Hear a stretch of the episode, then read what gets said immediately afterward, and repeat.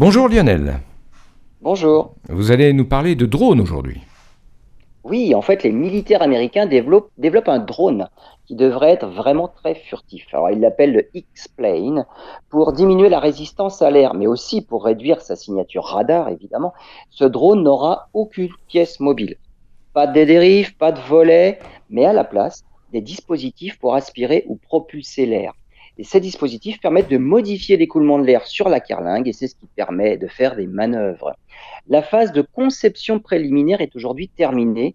Commence maintenant la phase numéro 2 avec le développement de logiciels et des commandes de vol qui aboutira à la conception d'un véritable démonstrateur technologique. Puis, par la suite, un prototype à grande échelle de 3 tonnes qui utilisera ces dispositifs de contrôle de flux d'air pour de véritables essais en vol.